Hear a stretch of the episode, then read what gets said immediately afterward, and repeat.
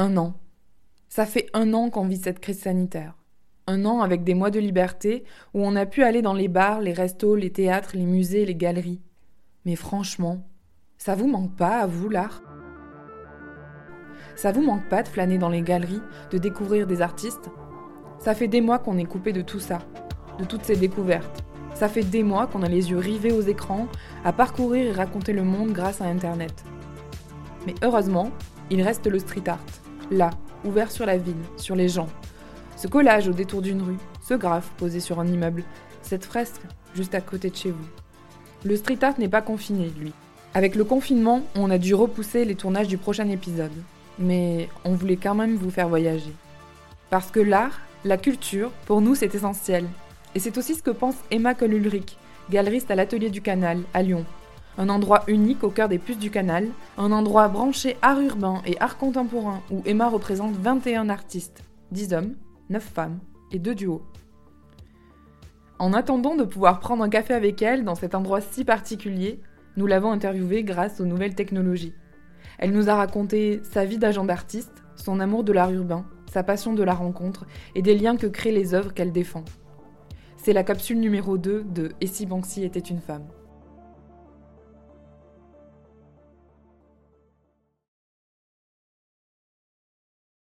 Alors les, puces, hein, c'est un très grand terrain de jeu. Il y a, il y a 200 boutiques en fixe qui sont ouvertes donc euh, tous les jeudis, les samedis et les dimanches matins. Vous rentrez dans un bâtiment euh, en dur, en béton. Je dis ça parce que dans d'autres parties euh, des puces, c'est des boutiques dans des containers ou dans des halles. Moi, je suis dans le bâtiment en dur. Vous rentrez dans une grande allée. Vous venez du parking, vous venez de vous garer. C'est dimanche matin, il fait beau. Euh, vous rentrez, vous remontez l'allée du parking et vous rentrez dans la première allée qui se trouve en face de vous. Et le premier stand à droite, c'est le plus beau stand parce que c'est le mien. il est tout en bois avec un, parquet magnifique. Et la personne qui a eu le stand avant l'avait habillé tout de, portes hautes, de, placards en bois. Donc il est entièrement boisé, euh, mur et sol. Alors l'avantage de ce revêtement, c'est que tout ressort de manière euh, parfaite. Vous mettez une photo noir et blanc, c'est parfait. Vous mettez quelque chose en couleur, c'est parfait aussi. Il y a un établi qui appartenait aux grands-parents de mes enfants qui trône euh, au milieu pour accueillir les gens et sur lesquels je peux poser euh, les objets. Et puis j'ai décidé de, de faire mon accrochage avec un pôle par artiste pour essayer de, de créer un mini environnement de, l'espace de création de chaque artiste.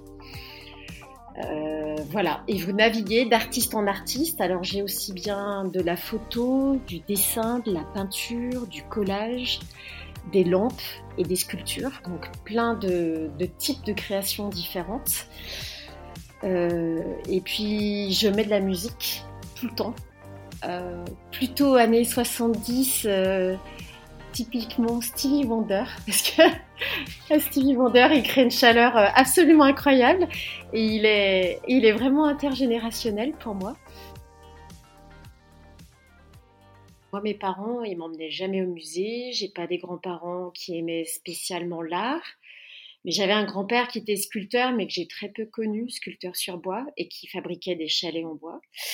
Et puis j'ai fait une prépa HEC avant de faire une école de commerce et j'ai commencé à me prendre de passion euh, pour les artistes euh, parce que je devais faire tout simplement des, exposés euh, pour faire découvrir différents mouvements dans la peinture. Et ensuite, j'ai intégré un poste dans l'industrie et je devais me déplacer un peu partout en Europe et je me débrouillais toujours pour partir un week-end avant, un, week-end après, et euh, couplé avec au moins une visite d'un grand musée. Alors ça a été Copenhague, ça a été l'Ermitage à Saint-Pétersbourg. Enfin, j'ai vraiment eu beaucoup de chance de pouvoir visiter tout ça. Et il y a quelques années, j'ai rencontré un couple d'artistes, une peintre et un sculpteur. Et en fait, coup de foudre amical et artistique. Et à l'époque, j'étais toujours dans l'industrie, mais j'ai dit à cette fille, écoute, je me sens complètement capable euh, d'aller proposer ton, travail dans des galeries et de te vendre. Est-ce que tu m'autorises? Elle m'a dit, oh là là, mais tu sais, artiste, c'est tellement compliqué de se vendre, de se proposer en galerie, carrément. Et en fait, je suis allée la proposer et le, la galeriste a vendu 25 toiles en deux saisons après. Mon patron un jour arrive et me dit c'est la catastrophe, faut que je licencie quelqu'un. Je dis bah licencie-moi moi et euh, j'ai envie d'essayer d'être agent d'artiste. Donc ça a commencé comme ça.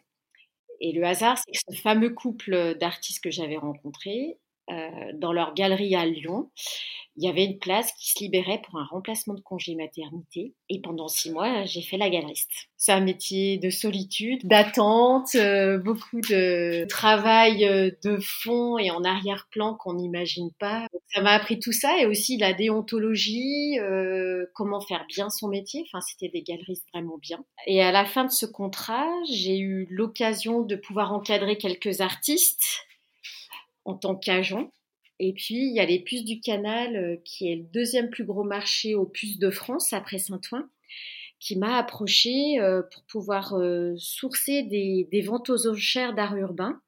Donc, l'idée, c'était vraiment de constituer un catalogue d'art urbain et de trouver une soixantaine d'artistes, 150 à 200 œuvres pour des ventes qu'on faisait deux fois par an. Et en fait, je connaissais pas grand chose à l'art urbain et je me suis plongée dedans et j'ai vraiment adoré.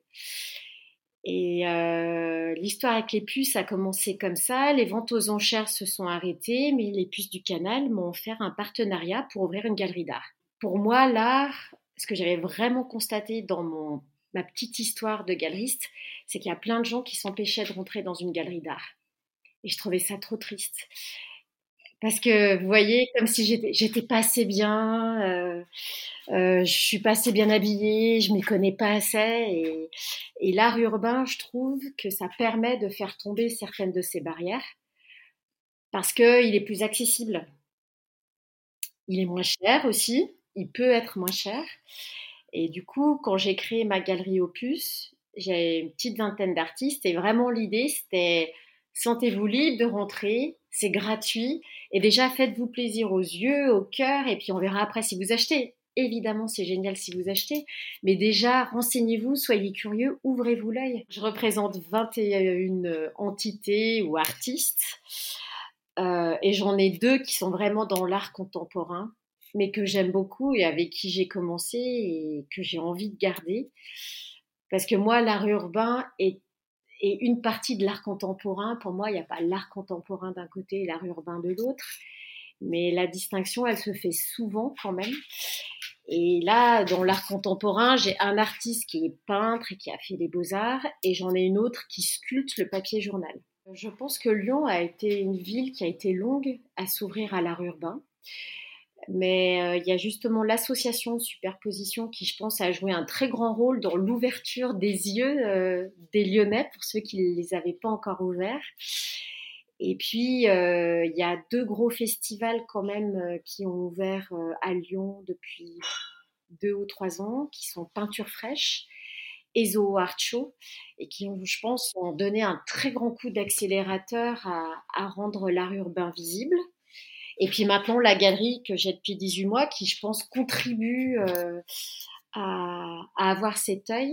Pour moi, la galerie, c'est un peu un. J'aime dire que c'est un écho de ce qui se passe dans la rue, vous voyez. Euh, moi, je leur dis que c'est pas un gros mot de vendre. Et d'ailleurs, accrocher dans la rue, ça quand même, ça représente des frais.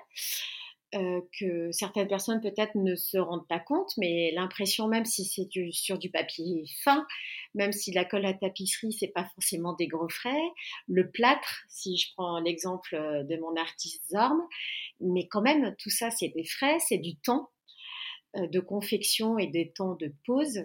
Ça, c'est important à prendre en compte.